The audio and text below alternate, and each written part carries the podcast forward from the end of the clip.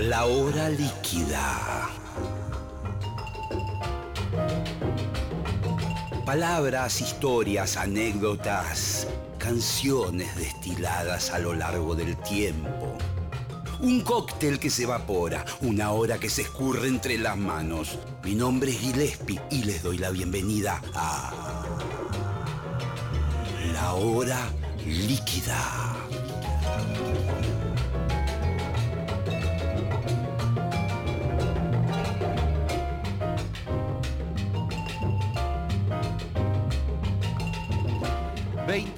25 minutos aquí en Nacional Rock, desde Maipú 555, los eh, históricos estudios de la Nacional Rock, antes Radio El Mundo, hace millones de años. Aquí estamos. Dice que este estudio era el del presidente Perón, donde daba los discursos. Me da, me da una cosa, una energía, una cosa tan rara, estar sentado en el mismo lugar donde estaba Perón. La tengo a Narda Lepes Allí, en su casa, me imagino. Narda, ¿cómo te va?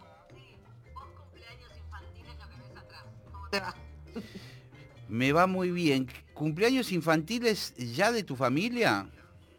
Sí, mi hija cumplió 10 el jueves. ¿Vos tenés una hija de 10 años? Sí. Esto es una locura, muchachos. ¿Pero qué pasó? Se nos pasó... De golpe son grandes, tipo, ya está. Ya está, ya fue, tiene 10. Bueno, entonces como no se puede hacer fiesta, fiestas, armamos tipo micro festejos así eh, festivos y decorados. Virtuales, por Zoom, ese tipo de cosas. Más o menos. El año pasado fue por Zoom y no, no funciona bien. Entonces esta vez lo hicimos como menos ambicioso y más, más repartido. Eh, bueno, me tengo que poner al día con muchas cosas, Narda, de tu vida. ¿Estás viviendo en Buenos Aires? Vivo en Buenos Aires, sí. Sí, me gusta vivir acá, sí, me gusta. Sí, me imaginé, pero también te podía haber agarrado el ataque de, no sé, de, de hipismo, irte a José Ignacio, a, no sé. no, no, no, no, José Ignacio no es un lugar que me, que disfrute mucho, quedarme mucho tiempo. Cuando voy me quedo cuatro días, es máximo lo que, lo que me banco. Dije ese lugar porque es, eh, eh, digamos, cuna de un montón de, de chef y de movidas gastronómicas. No, cada vez que fui fui a cocinar, pero no a, no a quedarme porque no, no, la paso bien. ¿Y dónde la pasas bien? Contame, puede la paso bien en la playa, pero en la playa soy muy mal criada de la playa yo. Playas caribeñas. Venezuela cuando era chica, fui mucho a Brasil, entonces me gusta el agua calentita, la arena que no queme, el árbol en lugar de la sombrilla como la sombra natural en la playa para mí no hay no, tipo, es muy difícil de, rebatir. Tipo, para mí esas playas que es todo vacío y la sombrilla como sombra me deprimo y no gusto. y también eh, me, imagino. que el agua sea caliente, que no haya viento. Eh, me gusta así más, tropical. ¿Tuviste la oportunidad de estar en un montón de lugares con tus programas de televisión? Me da una envidia a verte en, eh, eso fue algo que si uno lo tiene que pagar, no te alcanza el dinero para pagar eh, una vida así. Afortunadamente a veces ah. uno lo hace por trabajo y, todo sucede con sin poner un mango y encima cobrando. sí, en una parte, ¿eh? en una parte no cobraba al principio. Igual, pero digo, igual, igual había algo ahí que cuando vas a hacer algo así, eh, no es lo mismo que irte de vacaciones, porque vas a hacer muchas más, haces muchas más cosas que de vacaciones. No sé, trabajás 14 horas, 15 horas por día o más a veces.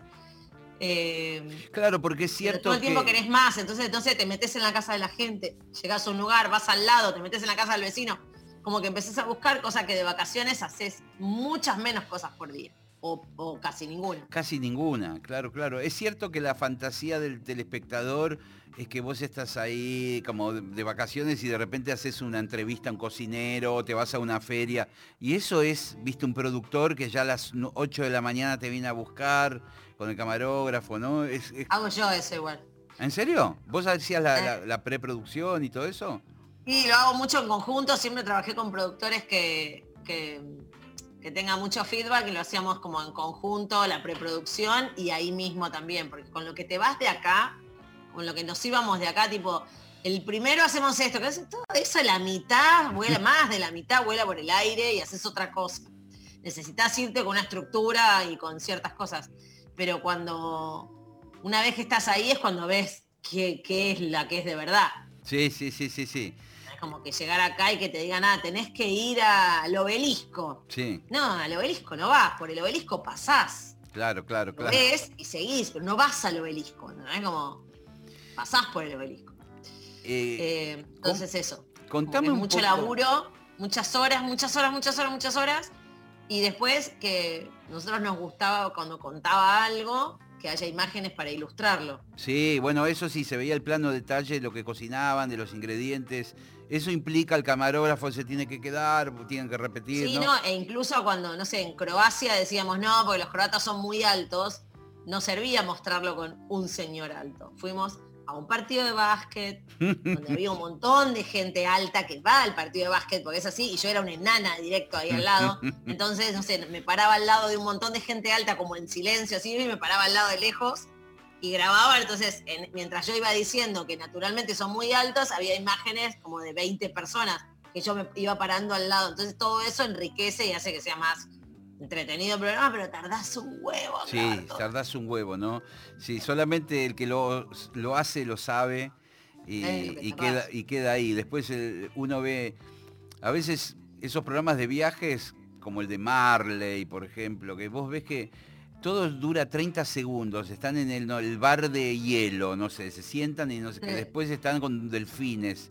Y, y vos, el que laburó en esto, empezás a pensar todo el laburo, se tuvieron que trasladar una hora, no sé, en una combi, bajar, hacer, eh, entrar, ver el lugar, la locación, ver el camarógrafo que dice, no, acá la luz, que no la luz. Que te den el permiso. Hay lugares donde podés ir con el trípode, pero no lo podés apoyar, por ejemplo. Mira vos. Entonces, ok, puedes grabar, pero no puedes apoyar el trípode en el piso ok, tenés que tener. tenés que tener un pulso espectacular. Eh, eso, no sé. Che, ¿y, cómo, siguiendo en este territorio, después vamos a ir para muchos otros lados seguramente, eh, ¿cuáles son los lugares donde vos te sentiste increíble y que te quedó una nostalgia de, de regresar? ¿O fantaseaste con yo me quedaría a vivir acá o algo? Eh, a vivir, mm, me, capaz me costaría. Me, gustó mucho, que no sé si me quedaría a vivir, pero sí me quedaría una temporada en Copenhague. Em, por la belleza del lugar, por la onda de la gente. El tamaño de la ciudad es muy amable. Es una ciudad muy chiquita. Todo es, todo es muy amable. La gente es muy amable. Todos, todos como tranquilo ningún tipo, todo vas en bicicleta, todo es como tiene como una cadencia de barrio, si querés, en una ciudad. Entonces, eh, no sé, la gente va, se encuentra en la puerta de la panadería, compra el pan. Son todos unos cancheros espléndidos y no sé qué. como eso, pero que tiene la sensación barrial, toda la ciudad, que es lindo eso. Incluso el centro tiene una sensación barrial, como centro de, un pueblo lindo. Em, eso es muy lindo y el estilo de vida es lindo, como mucho al aire libre en verano, como un poco lo que empezó a pasar ahora acá a la fuerza, allá pasaba ya naturalmente. Eh, pero en invierno te la regalo. ¿Y, tuviste, tuviste esa especie como de, cosa de decir, uy, este lugar me gustaría? Me gustaría pasar una temporada, tipo, ir seguido, pero vivir, no sé, pero sí ir seguido, como capaz me quedo un mes y medio y está todo bien si se pudiera, ¿no? no, es que justamente te lo pregunto, porque vos sos de las personas que podrían, de alguna forma, por eh, tu tipo de trabajo. darme y buscar un laburo con él. Sí, o podés poner un restaurante con un menú X inventado por vos y te iría fantástico. Eso eh, para mí es gol. Sí. San Pablo también me gusta. Tengo muchos amigos, ¿no? Como son, son lugares donde tengo amigos. Después en París tengo amigos. Entonces esos lugares siento que no llegaría tipo paracaidista, tipo, ay, no tengo amigos. ¿A quién llamo para hablar boludeces? Como, eh, como tendría una cotidianeidad por haber ido mucho y por tener muchos amigos. pero después hay lugares a los que sí volvería mucho, que es por ejemplo a Japón volvería mucho. Epa, mira qué loca. A México volvería mucho. Eh, a Colombia vuelvo bastante, que me gusta porque también tengo muchos amigos. Eh, y después hay lugares que sí digo, como que los tengo como pendientes, si querés, que digo, acá tengo, sé que quiero ir acá y que no. Y después hay lugares que sé que podría ir cuando tengo 75. Entonces capaz digo, bueno, quizá ahora no voy, porque puedo ir después, muchas veces. ¿Ya lo sabes? Y la vida lo permite, ¿no? Sí. Tipo, España. Sí. Puedo ir, está hecho para hacer turismo de gente grande. Sí, sí, sí, sí, es cierto A que es muy... Vietnam no sé si me voy con, ¿entendés? Como siendo grande, grande, porque todo hace calor, todo más difícil, mucho quilombo, todo queda lejos, 40 aviones. Entonces digo, bueno, vamos a reservar, vamos ahora a los lugares medio bizarros o a los viajes medio largos, esas cosas que decir, después me da fiaca, eh, esos los hacemos ahora, cuando se, cuando se pueda arrancamos de vuelta. Estuvieron haciendo varias temporadas y ahora frenaron por la pandemia, naturalmente, pero tu idea es seguir con, con este programa. No, eso, eso lo estoy haciendo durante mucho tiempo y después los, viajes que hago ya no los grabo más porque tampoco creo que hay lugar para eso en la tele de esa manera. Como que la tele cambió en ese sentido. Me parece que no, que para esos programas de viajes que a mí me gustaba hacer, quizá los que más salen son los que, como los que vos decías que hace Marley, que eso sí, que van una semana claro, a un lugar. Claro, sí, sí, sí. A mí, tipo, no es el tipo de programa que me, gusta hacer, me gusta ir y meterme y, tipo... Y profundizar un poco con la gente, eh, ver cómo cocinan de verdad. Y, entender, como entender claro. por qué. No qué hacen, sino qué hacen y por qué. Qué comen y por qué. Como me gusta entender por qué. Entonces es, eso es algo que podía hacer y creo que mi entusiasmo de que me gustaba se transmitía y eso gustaba. Hoy no hay tiempo para hacer un programa que te mande 40 días a otro país. No, no funciona así. no. no funciona más así. Sale todo un huevo, olvídate. No, no, no hay ese. Y ese, eh, como el, lapso de atención también cambió. Entonces, ahora lo hago, pero para mí.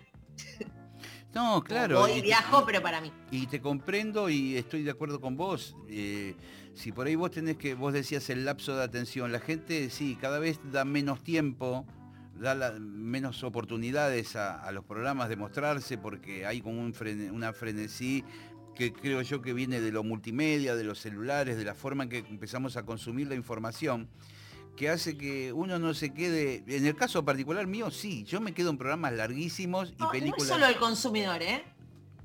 Y no viene solo del consumidor, sino viene de eh, de hacer una forma que tenga con mucha más capacidad de reacción.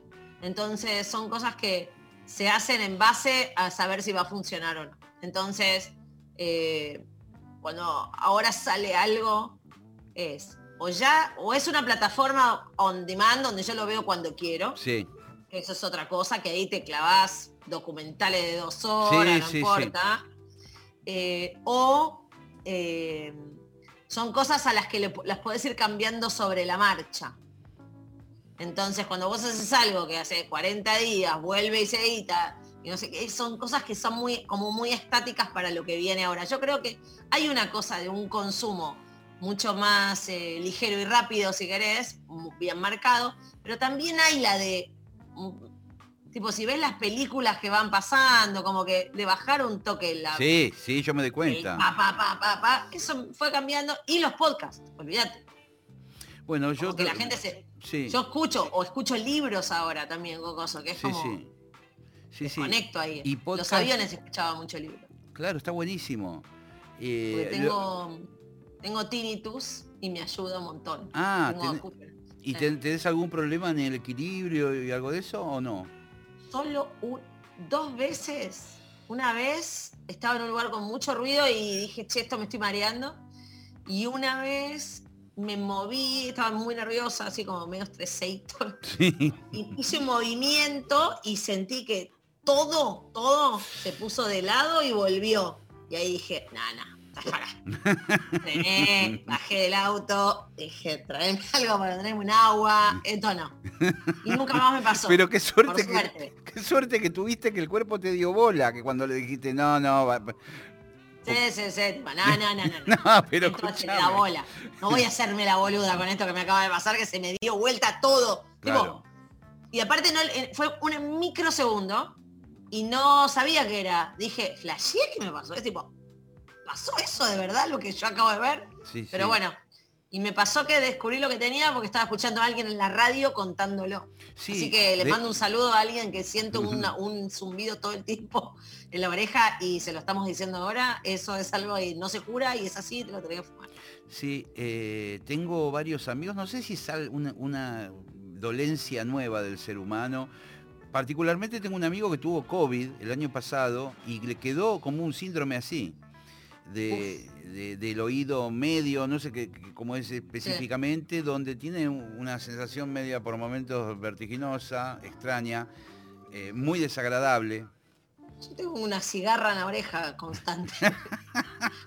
Todo el tiempo. Cuando estoy hablando ahora con vos, no la escucho. Cuando, porque está ahí, como otros sonidos la tapan. Cuando todo se calla, ahí aparece fuerte y claro. Por ejemplo, si te vas a pasar unos días, ponele al chaltén, en el que no hay nadie te acostás en la cama y tenés la chicharra al lado. Y fuertísimo.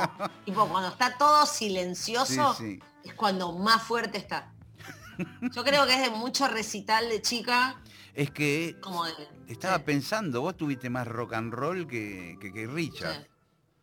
Mucho boliche, mucho recital, mucho volumen alto, sin tecnología, era como un Claro, descontrolado guarros.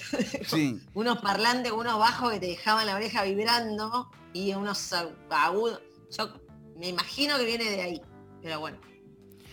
Narda, vamos a repartir esta charla que dura una hora. Ya pasaron veintitantos minutos, te quiero contar. Y todavía no te hice ninguna de las preguntas que quería hacerte.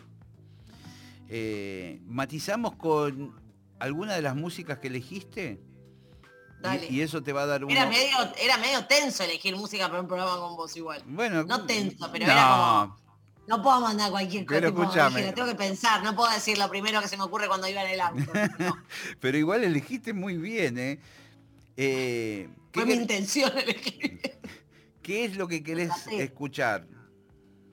Y la de Alison Krauss y ah, Robert Plant. Sí, Robert Plant y Alison. Perfecto. Te digo que ahora tenemos unos dos o tres minutitos de descanso, de recreo total, porque esto es todo incontinuo, no tiene tanda, no tiene nada. Así que si que tenés, que hacer algo, hacelo ahora. Dale, está bien. Dale, dale.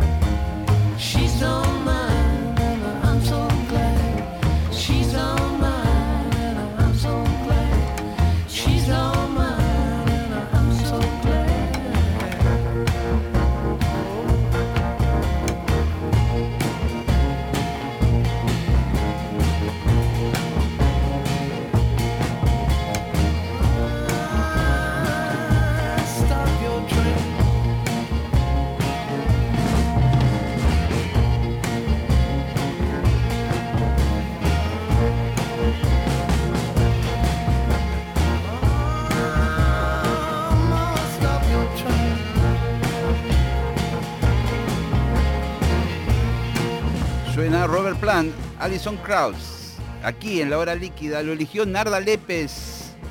La tengo allí, sonriente, con buen ánimo. Está central, macanuda. Es Narda Lépez. Bueno, Narda, eh, vamos a ir hacia otros territorios. Recién hablamos del programa, etcétera, etcétera.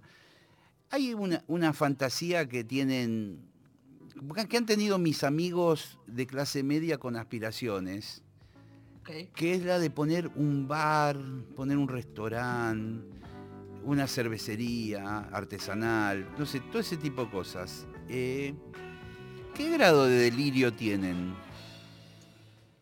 Yo a cualquiera que venga a, a contarme que quiere hacer eso, le digo... Le corto el teléfono. No, no, no, no, es ¿por qué lo querés hacer? Entonces, porque en general hay varias razones. Y yo lo, quiero hacer porque lo hace el del Café San Juan. O... pero él... el zorrito. vos no te dedicas a eso. Bueno, pero escúchame. Lele se dedica a eso. Lele trabaja desde los 18 años en un restaurante. Pero escúchame, el zorrito le va bárbaro y a mí también me va a ir bien. Ponele. Te digo. Zorrito se queja todo el día. todo el día quejándose. Sí, es una cosa insoportable. Todo el día quejándose. Eh, no, lo que siempre digo es, tipo, es por qué lo querés hacer. ¿Vos lo querés hacer para ganar plata? Puede ser una razón válida. Puede ser porque es tu sueño. Es mi sueño tener un lugar donde vayan mis amigos, y yo la pase bien, y esté ahí en la barra. Sí. Mientras cierren las cuentas, mientras no le deba plata a nadie, está todo bien. Bien. Y otro es eh, por el bronce. Yo quiero tener la mejor cervecería de la ciudad. Ponele, ese es tu, quiero eso. Como oro, digo, plata, bronce o fantasía. Sí. Todas las decisiones que tomes tienen que ser en torno a por qué lo hacías. El, la, gran, gran problema de la gente que encara hacer algo así, que cree, hay uno que lo hace para ganar plata, lo hacen con amigos, entonces uno lo hace para ganar plata, otro lo hace para tener un lugar para ver a los amigos y juntarse, otro lo hace porque no sabe qué hacer y tiene ganas de hacer algo y está aburrido y, no ganamos y hacemos algo todos juntos y como decir tengo un boliche. Entonces, cuando las razones no, se, no son las mismas, no, funciona. no funciona. No funciona, porque quizá no tomás las mismas decisiones para algo. Decís, che, si es el sueño de mi vida, le voy a poner el lomo y voy a estar acá adentro las horas que tenga que estar y voy a aprender a hacer esto, aunque yo me haya dedicado a tocar la batería toda mi vida. No importa. Voy a aprender. Hay posibilidades de que alguien que no es del palo, viste, porque hay muchos que siguen gastronomía por sus papás, por eh, antepasados, heredaron un oficio y más o menos se la rebuscan. Pero también está el, paracaidista este que estamos hablando, que por una cuestión de, no sé, de, fantasía o de notoriedad. De vuelta es, ¿por qué y qué estás dispuesto a hacer? Claro. Si vos querés eh, tipo, ganar plata, le vas a tener que dedicar tiempo. Bastante. Y, dedicación, no tiempo nada más. Tipo, tiempo, cabeza, invertir en eso. Invertir tu cabeza en eso. Tipo, aprender, lo que no sabes, aprenderlo. Y no esperar que el empleado que vos contratás sepa hacer lo que vos tenés. Pero escúchame, pero Narda, Narda, un minuto, escúchame esto que te quiero decir. Yo quiero estar en la caja y tener un muy buen cocinero que me resuelva todo. Eh, primero es muy difícil encontrar un muy buen cocinero que te resuelva todo. Son muchas cosas. Entonces, en general, no termina bien porque las razones y las decisiones no coinciden. Y es en cierto, general no termina bien por eso. Y es cierto que hay un, trasfondo, un detrás del mostrador que, que tiene que ver con qué proveedores, cómo compras, cómo calculás la comida, ¿no? Lo que tiene es que son números muy chiquitos, que o sea, son una suma interminable de cifras muy chiquitas. Entonces es 0,34 de perejil. Sí. Parece una boludez, pero si cuando compran un montón de perejil terminan tirando la mitad, es una, es, una, es una manera en que vos perdés un poquito ahí, que no te parece un montón que tiren medio paquete de perejil. Porque se les pudrió porque pidieron mucho, porque cuando ponen un paquete no saben si viene 200 gramos o 600 en el paquete. Claro, claro, claro, claro. Un ejemplo muy, muy bobo. O el cuánto le tenés que marcar arriba a algo realmente. Cuánto de tu costo fijo de tu costo variable aplica a tu plato y cómo se, cómo se maneja eso. Entonces son muchas cosas muy chiquitas que el que está acostumbrado a números más grandes y más y en bloques más grandes, no sé, alguien que vende autos. sí, sí, sí. Lo que sea. son bloques más grandes de guita que se mueven. Acá son bloques muy chiquititos. Lego, ¿viste el Lego más chiquito? Sí, sí, sí, sí. Es uno solo. Imagínate que tenés que armar y desarmar todos los días algo con ese Lego. Entonces como todos los días, todos los días, todos los días. Con un Lego más grande es más fácil. Cuando los números son muy chiquititos, no los ves. Entonces ahí es donde decís, che, pero yo facturé, no sé, 100 y cuando llega y debo 25, ¿cómo puede ser? ¿Entendés? ¿Cómo puede ser? Bueno, es por eso. Cuando los números que uno ve entrar, los que, vas, los que salen no los ves. claro. E, existe esa lógica también que pasa en otros negocios de otra índole, donde por ahí vos el primer año no ganas un mango o el primero y el segundo año no ganas un mango. Más, eh, más ah, todavía. Ah, más. A veces más. A veces más. Por ejemplo, em, hay lugares que los ponen dos cocineros que tienen otras capacidades, que tienen cabeza, que son pillos, que no sé qué, y quizás si lo arman bien el lugar, pero son pibes que vienen laburando de esto, quizás si lo arman bien el lugar, en un año y medio recuperan lo que invirtieron. Pero lo hicieron pillos, lo hicieron con ondas, sin hacer demasiado. Te la eh, remo, te lo armo, te lo pongo lindo, la comida está buena, vos pagás comida y no pagás mucho más, ahí lo van recuperando. En otros casos tardás más, pero son negocios que se sostienen más en el tiempo. ¿A vos te tocó eh, regentear algún lugar que vos viste que era un Titanic? Porque eh, yo te he conocido como gerenta así de, restaurantes, de sushi, cosas así en los noventas. Generalmente funcionaban todos, estaban siempre llenos y qué sé yo. Que no quiere decir que funcionen. Ah, ah, ah, ah, ah. ah. Vos podés tener un lugar lleno todo el tiempo y no llegar a pagar todas las cuentas que tenés porque estás cobrando los platos muy, baratos. Porque quizá tenés una mala cuenta, o quizá haces malas compras, quizá estás cobrando muy barato, quizá... o el eh, personal, ¿no? Personal. Claro, digo, una o dos personas de más que vos podés tener en un salón son, no sé, 100 mil pesos más que estás pagando o algo así. Sí, sí, como muchas cosas. O quizá otras cosas que pasan es que al principio vos decís, como vos decías, yo estoy en la caja, bueno, el dueño que arranca en la caja y la va a dejar al principio, cuando hace sus cuentas, no cuenta ese sueldo. No se paga a sí mismo un sueldo. Claro. Cuando vos vas a hacer un trabajo en tu lugar, tenés que asignarle una guita a lo que vos haces. Porque eventualmente vas a tener que hacer otra. Y alguien va a tener que hacer lo que vos haces. Entonces vos decís, no, mi vieja hace no sé qué. tiene que haber un recompromiso ahí, igual asignarle una, una guita a ese sueldo. Porque si no, no es real alguien lo está pagando, ¿entendés? De algún lugar está saliendo. Qué, locura y qué cuántos pajaritos menos me quedan en la cabeza porque ah, nunca me quise meter en eso porque no, tengo ni idea y, no, es mi, mi, rubro, pero he tenido amigos que se entusiasmaban, ¿viste? Iban a un bistró, a un lugar chiquitito, che, ¿por qué no alquilamos una casita antigua? La luqueamos, cuatro mesitas, eh, y, después hay que ver cómo lo mantenés eso. De esas cuatro mesitas, eh, me ha pasado mm, por ahí estar en un parador de la playa y hablando con el, con el dueño, con el mozo, hacerme amigo, tomando un café o algo, y decir, che, está buenísimo el lugar, qué sé yo, está, eh, ¿estás vos solo? Y por ahí me dice, no, somos seis los que trabajamos acá, o siete. Ahora hay dos en la cocina, hay otro que no sé qué, después cambia el turno y vienen... Y vos decís, ¿de este bolichito comen siete? ¿Viste? Porque hay, un, hay una cantidad de personal que siempre está oculto. Claro, que no lo ves, o que trabajan durante el día, el que recibe los pedidos tiene que estar ahí todo el día, el que, no sé, después hay, hay lugares que abren muchas horas y que el tiempo de limpieza es muy corto, entonces tenés que meter más gente a que limpie, como, ah. no, es bastante más complejo. Es eso, imagínate una valija de legos de uno. No, esa imagen es terrible.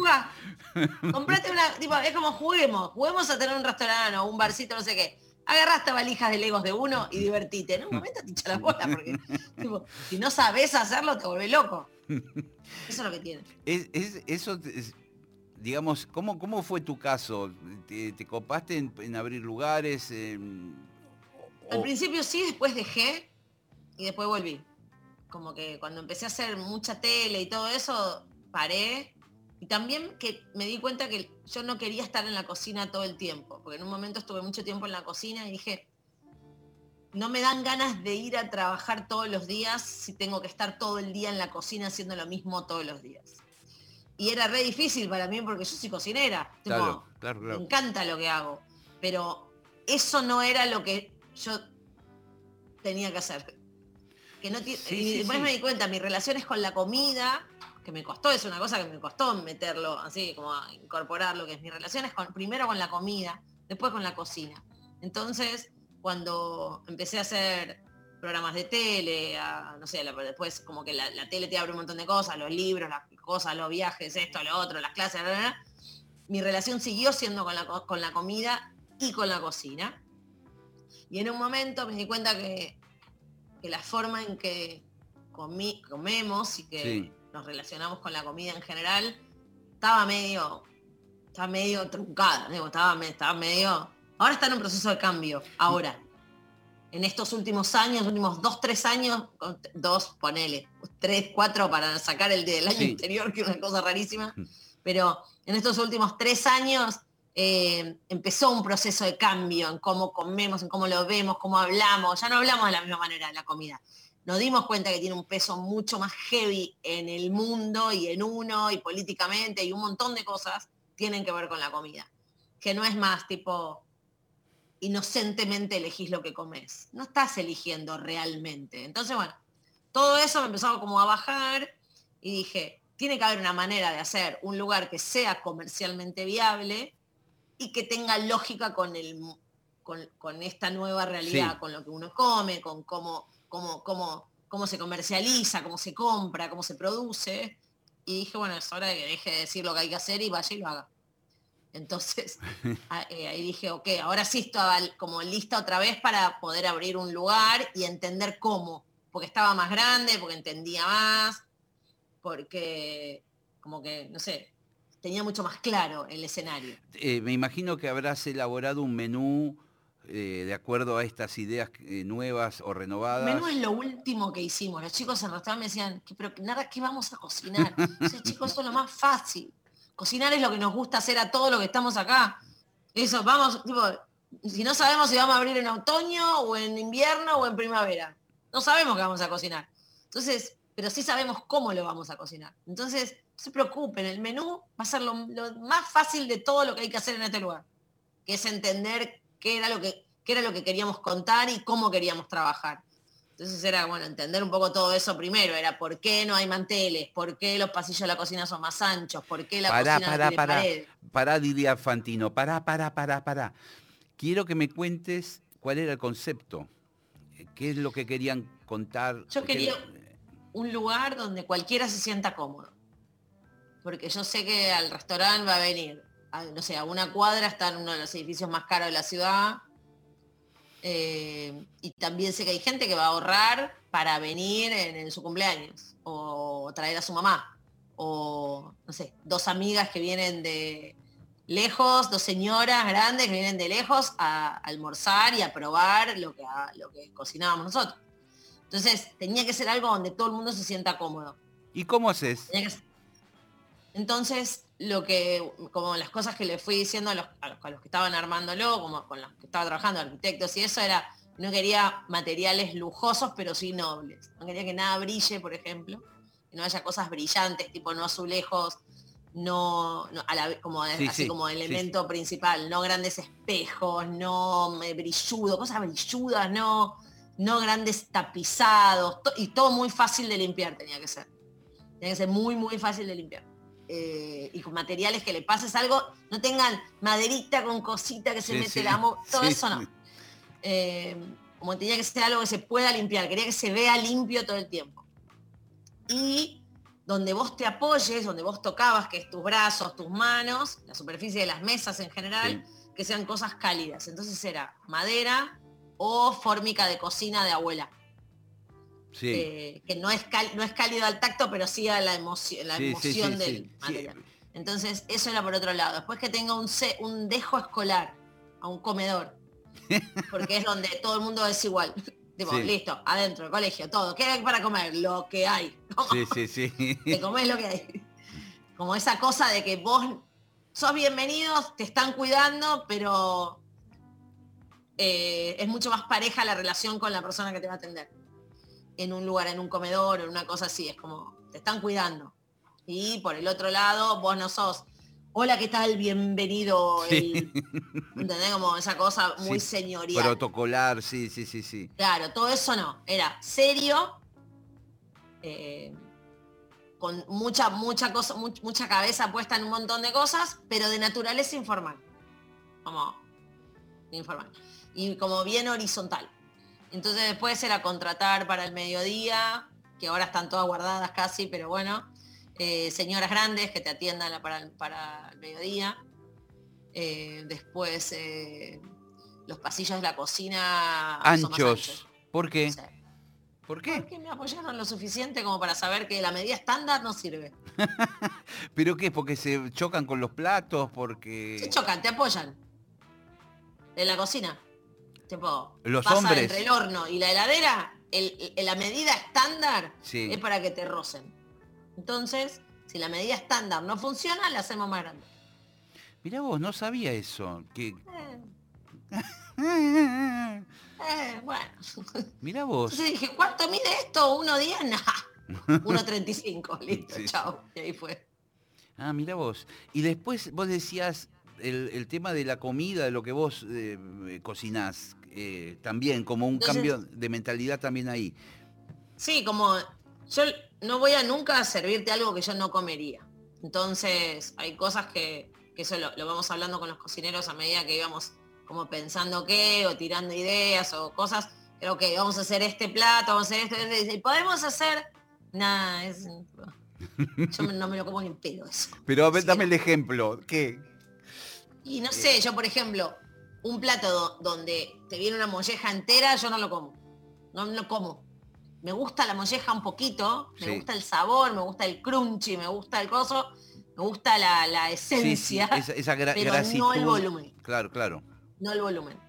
Después no como hígado, no como riñón, no como mondongo, no como un montón de cosas que no como. Entonces esas no. Pero sí como morcilla, sí como Entonces, pero que no iba a ser el centro de los platos. Entonces todos los platos que tengan proteína animal tenían que tener al menos como mínimo 50% vegetal, como mínimo. Entonces era, ok, vamos a hacer un plato con morcilla. ¿Cómo es? Es mucho más finita, eh, porque a mí me gusta la parte crocante, entonces se revientan mejor y tiene cosas que pero es muy fácil hacer morcilla con batata. Claro, son compatibles, ¿no? Claro, es como fácil, tipo carne con pan, es fácil. Entonces, eso, tenemos algunas cosas ahora porque abrimos más todo el día, pero es te doy lo que querés, pero acompañado con algo que quizás no hubieses pedido. Y después hay muchos platos que eran un vegetal entero. Entonces vos te sentabas y comías, ¿qué comiste? Una berenjena, un pimiento, un paquete de espinaca y eh, una kusai. Pero cada, uno con su preparación, su condimento. Claro, claro, pero vos lo que vos lo veías, tipo la berenjena vos la ves ah. entera. El, como lo ves. Pero que cerrada. ¿Eh? Cerrada, sí. No, no, no, está panada, todo, un ah, plato preparado, todo. Pero es como una milanesa de berenjena enorme. Y ahí. Después, eh, no sé, hay uno que es una kusai, que es como media lechuga repollada, que tiene un montón de cosas arriba, y una salsa súper densa y no sé qué, y huevo, pero te clavaste media lechuga entera. Entonces, es como que quizá... Y tampoco te explicamos demasiado las cosas en la mesa, viste que a veces viene el mozo y te cuenta de dónde viene, que bajó un burro ciego de la montaña. Eso no. Pero porque a mí no, a, mí no me parece que sea el lugar donde yo te tenga que decir eso. Hay lugares donde pasa y está bueno, quizá uso el mismo producto, porque compartimos muchísimos productores con, con un montón de lugares y de cocineros, pero acá es tipo, Vení, probá. Si te gusta, preguntás. Y si no, probaste algo que no, quizás no lo habías probado antes. Y si hacemos algo como la regla también es, si vamos a hacer algo que hay en otro lado, tiene que ser espectacular, si no, no. Un plato, un plato que tiene otro restaurante o que es popular. Por ejemplo, no sé, un sándwich de milanesa. Sí. Que fue post pandemia. O sea, durante la pandemia dijimos, ok, ¿qué tenemos ganas nosotros cuando nos juntamos a cocinar? ¿Qué tenemos ganas de comer nosotros, los que íbamos a trabajar? Yo quiero la comida de mi mamá, decía, yo quiero pastel de papa, yo quiero sopa de verdura, quiero eso, estoy angustiado, la vida es una mierda. Entonces, dijimos, bueno, hagamos eso. No hagamos lo que estábamos haciendo, porque no somos los mismos ahora. El mundo no es el mismo. Hagamos lo que, lo que, nos, lo que tenemos ganas de comer nosotros. Hicieron platos populares, un menú de platos ya conocidos. Familiares. Pero familiares. pero con familiares, todos, todos de recetas familiares de los que estábamos ahí. Los gnocchi de la mamá de uno, la sopa de mi mamá, la muy chocolate de mi mamá, así como las croquetas de la mamá de Martín, el pastel de papa de Mario, así. Y después era tipo como una cosa más técnica. Era bueno, hagamos Wellington, pero perfecto. No sé lo que es. Todos los platos. el lomo Wellington es el que viene envuelto en masa, como con hojaldre, como unas ventanitas de hojaldre por afuera. No lo probé. Ah, Ahora es que es un plato del año del, del 70. Ah. Como un escalope. claro, como cosas así, chicken pie, todas esas cosas de los 70. Entonces, pero que eran cosas que cuando nosotros empezamos a, aprender cocina son las cosas que te enseñaban, lomo a la pimienta, cosas, cosas del año. Entonces dijimos, bueno, hagamos esas, pero con lo que uno sabe ahora. Entonces eran como técnicamente elaboradas y, complejas, pero hagamos la bárbaro, tipo la terrina de campo con masa. Bueno, hagamos la perfecta. Y después lo que nos pasó fue que llegaron los productos estacionales, aparecieron los alcauciles y como que el alba nos volvió al cuerpo. Era tipo, ok, la vida continúa, podemos volver a, un poco más a quienes éramos. Entonces dejamos un símbolo atrás, que era el sándwich de milanesa. Hicimos un sándwich de milanesa zarpado. Zarpado con, con, cosas, con secretitos de ustedes. Es todo tipo, el pan es casero, la milanesa está re bien hecha, eh, la, lechuga es mucha cantidad, la cebolla y el tomate están cortados muy finitos. Eh, tiene un alioli casero, tiene mostaza antigua, como todo, como, como nos lo haríamos para comer nosotros si te la querés poner. Ay, me da un hambre esta charla. Eh, ¿Qué es eso? Todas las cosas que hacemos es tipo, si te lo hicieras para vos, ¿lo harías así? Claro, claro, no, claro. Eh, doraría el pan. Bueno, entonces dora el pan. dale.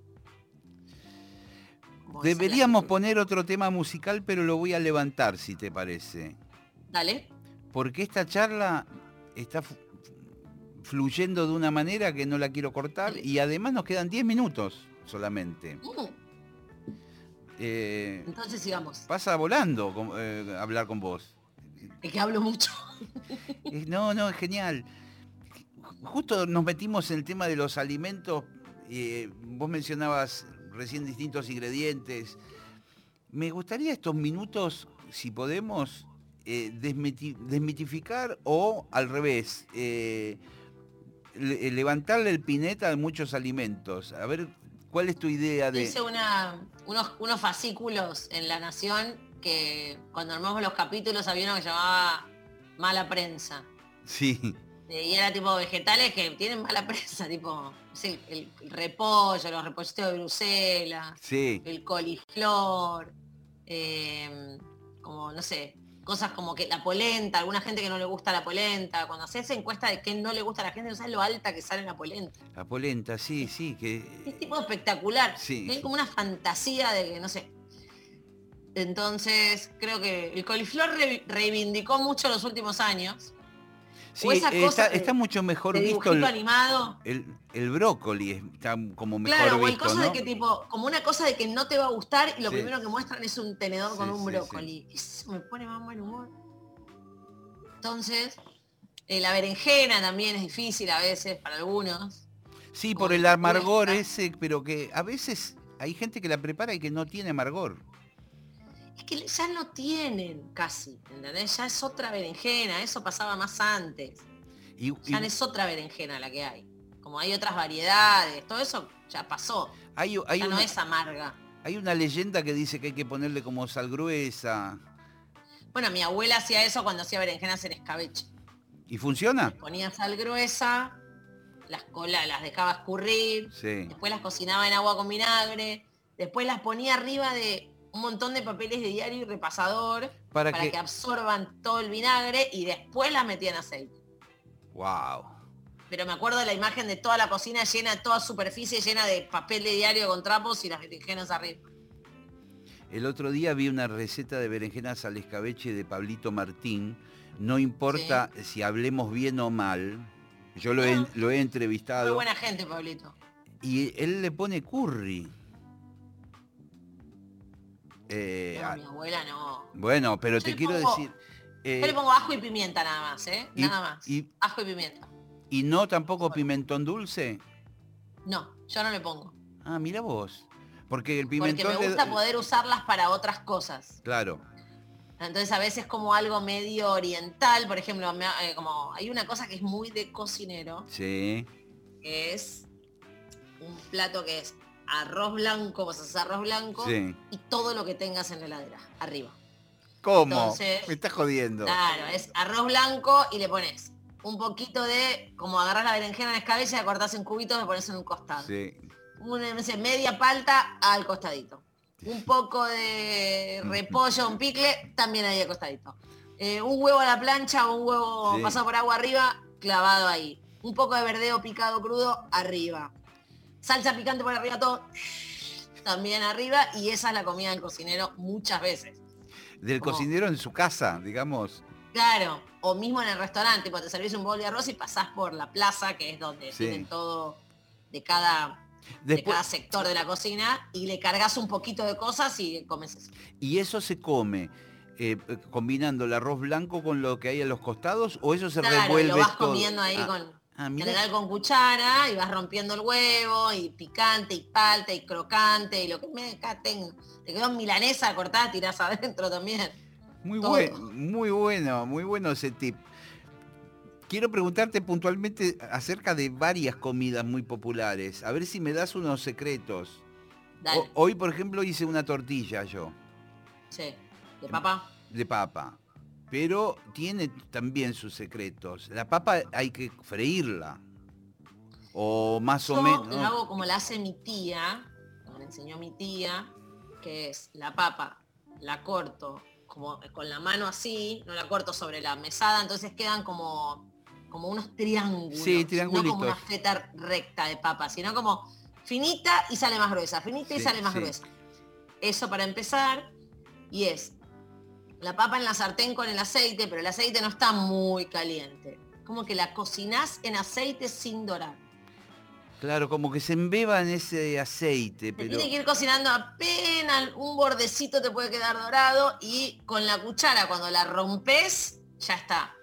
Lo que sí hago es cuando la papa le falta poco, ahí agrego la cebolla, después todo un colador, se cuela, saco aceite, mezclo los huevos, le agrego eso y con eso hago la tortilla. Pero la confito y no la frío. ¿Cómo? Se confita, es como cocinar en aceite a fuego bajo. Varios minutos. La- tortilla, largo- sí. largos minutos. Un rato largo. Un rato largo. Y de- Fuego bajo, hace como unas burbujitas, pero nunca doradito. No estás haciendo papas fritas. Qué, bien. Y lo que me decías, la papa tampoco tiene que estar frita, sino que tiene que estar medio ahí en esa especie Está como de- hervida en aceite. en ese sopor Sí, aceitoso. hervida en aceite. Y cocida completamente. Otro rubro. Sí. Bueno, tengo pizza. A ver tu receta de pizza Ahora nos sencilla. ampliamos mucho con la pizza. Sí. Mucho. Entonces ahora hay muchos que hacen la napolitana o la que tiene. A mí me gusta mucho la pizza que tiene mucha cantidad de agua a la masa eh, y que la, guarda- la tenés en la heladera uno o dos días antes de hacerla. Pero Esa para, es la que más me gusta. pero mu- mucha agua que, que no sea un engrudo, digamos. O es un engrudo cuando la haces. ¿En serio? La hace mi hija en casa, esa. Sí, que se, Entonces se esparce muy bien, pero es una cosa tan medio No asquerosa. me, no me quiero mezclar un poco porque lo hace Leia, pero es con levadura seca, Sí, levadura seca en polvo. Pone tipo una cucharadita chiquita de café de la levadura o menos todavía. Eh, ponele dos tazas de, una taza de harina, una taza y media de harina, dos y pico de agua, Sí. un par de cucharadas de aceite de oliva, sal, y es un engrudo, haces su cutrule así. O sea, no queda la bola esa simpática, No, toda Es un harinosa. engrudo que no lo podés levantar. Sí. Y eso lo dejás cinco minutos, te mojás las manos y lo, lo levantás con la punta de los dedos y lo doblás sobre sí mismo como en dos.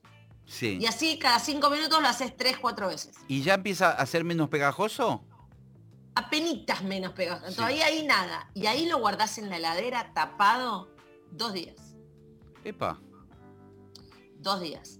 Y ahí agarrás un molde, algo que la contenga. Sí, sí, sí. Yo, yo uso una sartén de hierro, ponele. Lo Sí, que más me gusta usar es una sartén de hierro. Pongo la sartén de, pongo aceite de oliva y ahí volcás, das vuelta el bowl ese ahí adentro y la masa cae toda levada y la dejas ahí unas dos horitas. Ahí a temperatura ambiente, que, eh, que tome Sí, contacto con, con- con el aire. La dejas ahí, tiene que estar a temperatura ambiente la masa, sacás ante la heladera, la tirás ahí. O sea, lleva mucho tiempo, pero cero laburo, de no tenés que amasar. Claro. Eso es genial. Y escúchame, y ¿y, lo qué, que y resulta y que se pone como Es, la gomosa? el horno, ahí le, le metés arriba el- todo lo que quieras. Sí. Salsa, digo, la, Pero tomate, pará, pará, pará. Pero cruda. Sí, sí, sí. O, le- o la pones un toque en el horno que saca como una prepisa. Le metés todo arriba cruda. Ah, bueno. Y eso lo mandás al horno medio, depende del tamaño, 20, 20, 20, 35 minutos. 25, 35, 40, depende del horno, depende de la molde, depende de la crudidad. Pero más o menos. Te vas dando cuenta porque cuando Sí, levantás el bordecito de, de la se levanta sartén, todo. digamos, se, le- se y- levanta. no, y lo ves que está dorada abajo. Ah. Tiene que estar dorada abajo. Te queda, es, es todo ese tiempo que la, que, la, que la masa se infla y le da aire y que tran- tra- se, se- se digiere todo el gluten, se digiere todo, queda muy liviana. Tipo, la comes y es tipo una nube, cro- abajo crocante y arriba nube. Qué ¿entendés? genial. Como- Eh, pero te hago una pregunta porque se me pasó. Cuando vos pones la salsa de tomate, la cebolla, lo que fuere, Sí. ¿va, va también el queso o el queso va al final de todo? Yo lo que hago, no, el queso lo pongo, de última a veces le pongo un poquito más, pero a veces lo que hago es pongo el queso y arriba la salsa.